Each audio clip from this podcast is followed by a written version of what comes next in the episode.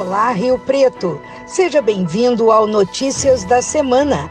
Aqui você ouve um pouco do que de mais importante aconteceu em Rio Preto nesta semana, com uma seleção das notícias veiculadas no Educativo Informa, da Rádio Educativa 106,7 FM.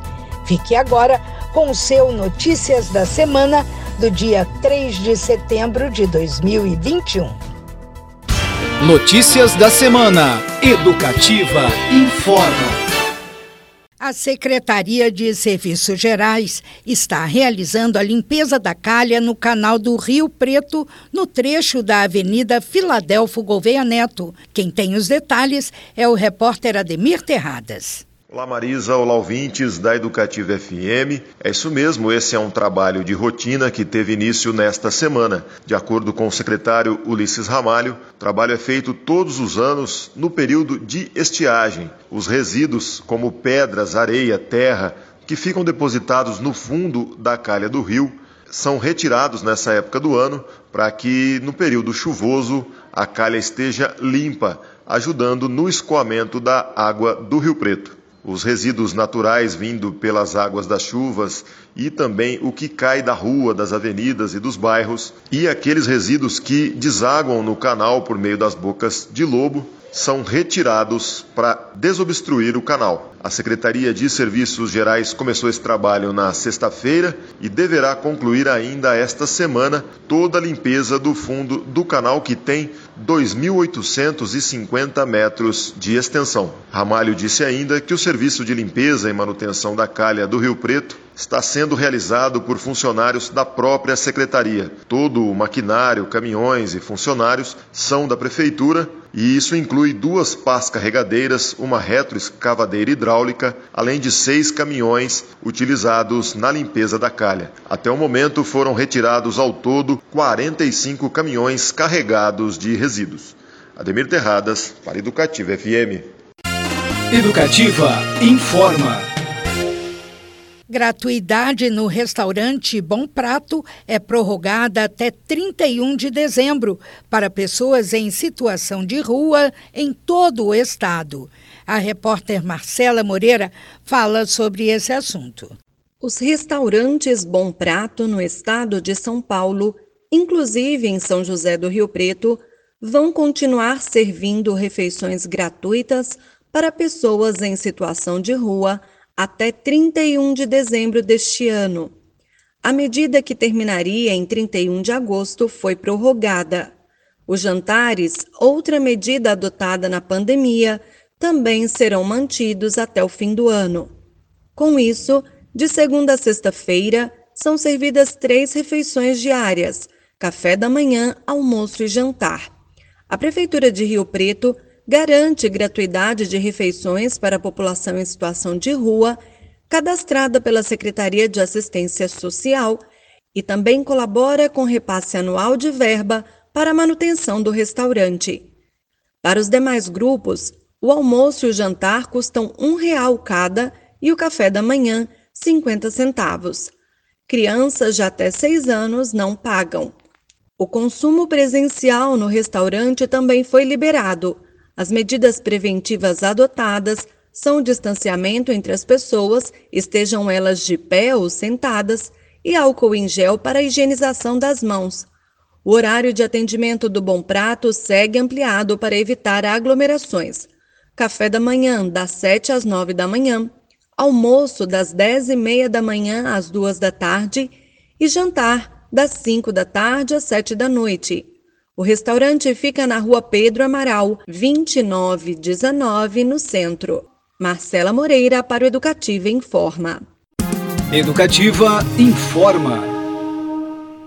Obra fundamental para integrar a Zona Leste e a região do bairro João Paulo II, o viaduto do Belvedere é liberado em Rio Preto.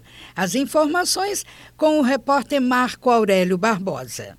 O Departamento Nacional de Infraestrutura dos Transportes, o DENIT, liberou na manhã desta terça-feira, dia 31, o trânsito no viaduto que liga as avenidas Belvedere e José Escobar Bergman, por cima da rodovia BR 153. Essa ligação integra o anel viário J. Ávila e é a penúltima intervenção antes da conclusão da obra. Logo após fazer a retirada da interdição, o prefeito Edinho Araújo falou sobre a importância da liberação desse trecho.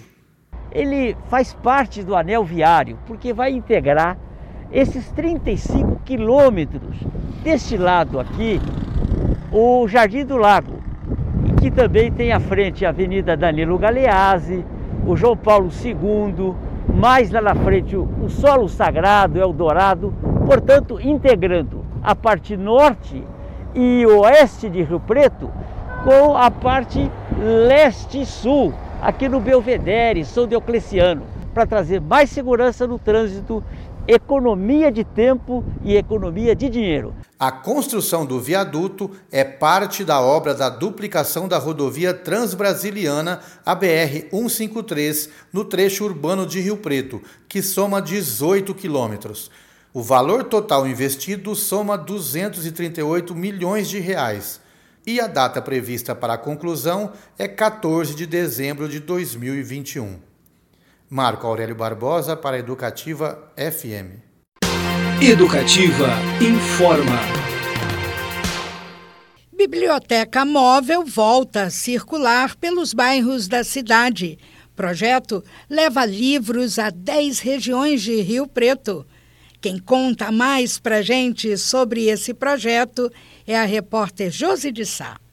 O projeto Biblioteca Móvel da Prefeitura, realizado por meio da Secretaria Municipal de Cultura, voltou a circular pela cidade a partir de hoje, quarta-feira, dia 1 de setembro.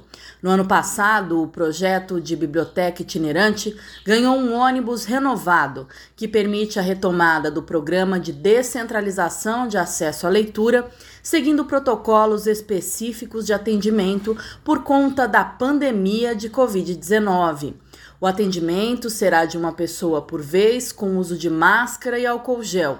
O cronograma de circulação com locais, dias e horários pode ser consultado no portal da Prefeitura, riopreto.sp.gov.br barra cultura, no departamento Biblioteca. A população pode utilizar o serviço de duas formas: fazer pesquisas no local onde a biblioteca móvel está estacionada ou realizar o um empréstimo de livros por até 15 dias. Após esse período, o livro deve ser devolvido ou o empréstimo renovado. É permitido empréstimo de até dois livros de literatura e afins e cinco livros infantis por vez. Para novos usuários é necessário fazer um cadastro. Para isso é necessário comprovante de residência atualizado e documento com foto. O micro-ônibus adaptado e equipado possui um acervo de cerca de 1.500 exemplares entre volumes de literatura brasileira e estrangeira voltadas ao público adulto e infanto-juvenil. O projeto esteve suspenso nos últimos meses por conta da pandemia de Covid-19. O horário de atendimento é de segunda a quinta, das 9 às 11h30 e das 14 às 16h30, e às sextas, das 9 às 11h30 e 13h30 às 15h30.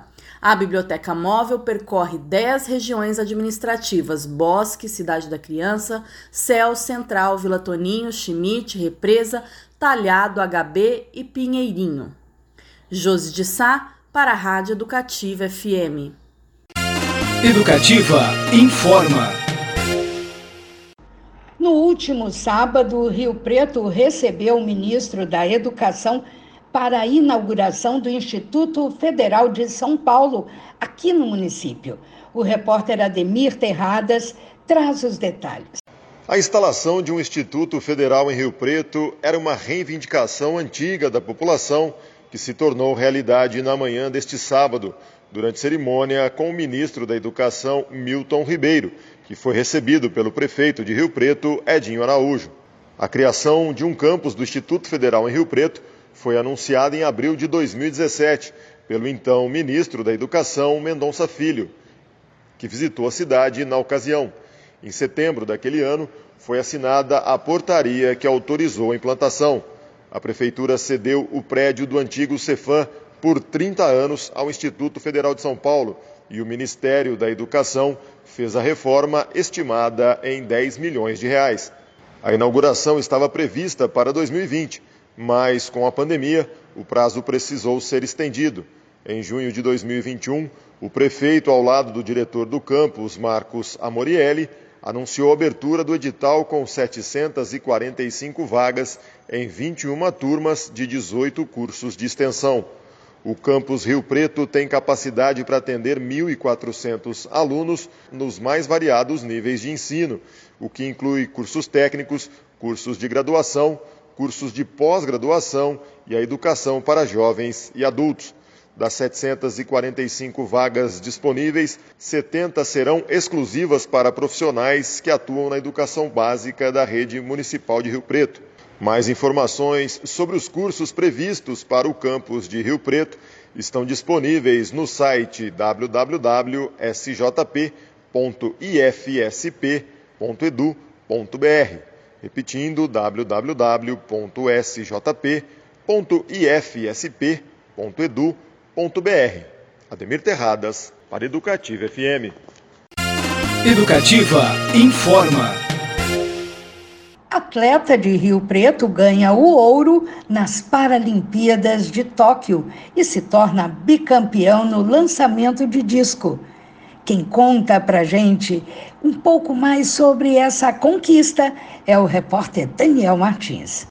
O brasileiro Claudinei Batista dos Santos, representante de São José do Rio Preto, conquistou o ouro no lançamento de disco nos Jogos Paralímpicos de Tóquio, no Japão. Com um lançamento de 45 metros e 59 centímetros, ele quebrou o recorde paralímpico e repetiu o feito da Rio 2016, quando também chegou ao lugar mais alto do pódio. O paratleta tem ainda uma medalha de prata na modalidade, conquistada nos Jogos de Londres de 2012. Competindo na classe F56, Claudinei detém o recorde mundial da modalidade, com 46 metros e 68 centímetros, e tem outras conquistas na carreira, como a medalha de ouro no Mundial de Dubai de 2019. Nos Jogos Parapan-Americanos de 2019, em Lima, no Peru, ele foi ouro no lançamento de disco e prata no lançamento de peso. Já no Parapan-Americano de 2011, em Guadalajara, no México, foi ouro no arremesso de disco e no lançamento de dardo, e prata no arremesso de peso. A classe F56 abrange atletas com sequelas de poliomielite, lesão medular e amputação. O paratleta que representa Rio Preto precisou amputar a perna esquerda em 2005 depois de sofrer um acidente de moto. Daniel Martins, para a Rádio Educativa FM. Notícias da semana. Educativa informa.